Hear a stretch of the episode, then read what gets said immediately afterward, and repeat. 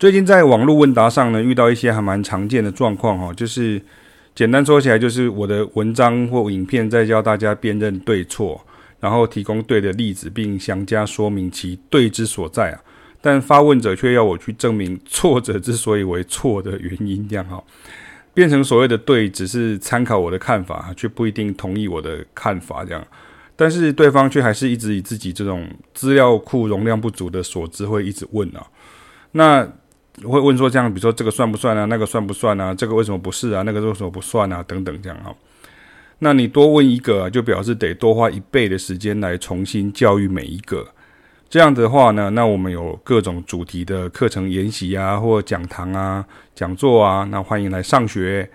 那没办法，快问快答哦，来一题答一题哈，免费答到这个包君满意为止，这样哈。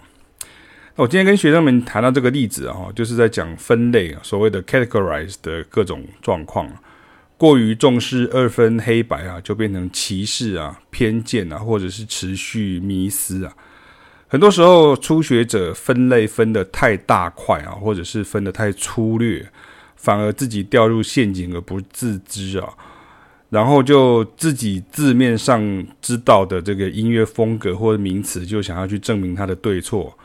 其实这不复杂，但是总觉得网络世界有的人会先把自己给他框起来哦，把自己框起来，然后最麻烦就是说，这世界上的事本来就很多灰色空间啊。那人类的社会不是光靠是非题的题型选择啊，甚至也不是单选题啊。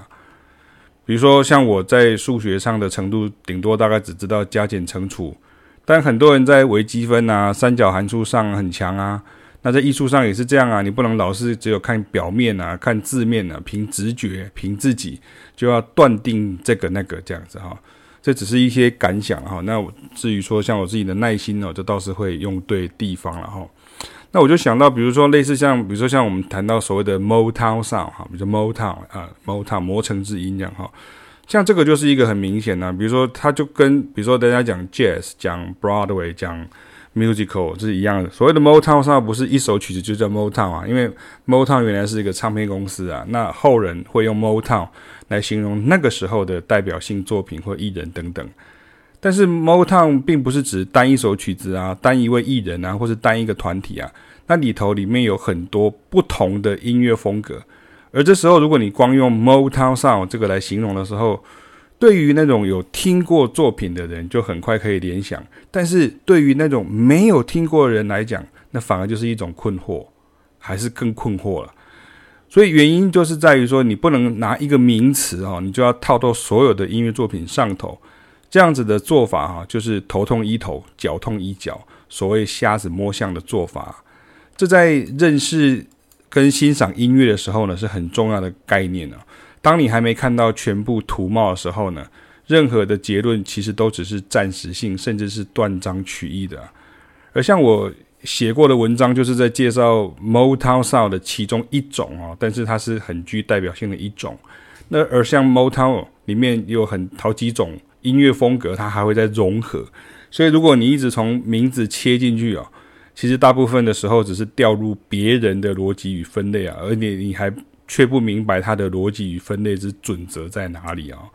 那最后呢，就是分享一下，就是常听我呃上课或演讲，我儿子啊哈，他小学的时候哈，他现在已经高中了。他小学的时候有一天，他在车上有突然跟我讲，他说：“爸爸，我觉得你真的讲得很对啊！”哈，他小学生的时候他就跟我讲：“爸爸，我觉得你真的讲很对。”我说什么？他说：“你常讲啊。”他说：“当你知道很少的时候啊，你总是会以为自己知道的很多。”但当你知道了很多的时候呢，才会觉得自己知道的很少。那用这一句我儿子讲的话献给大家。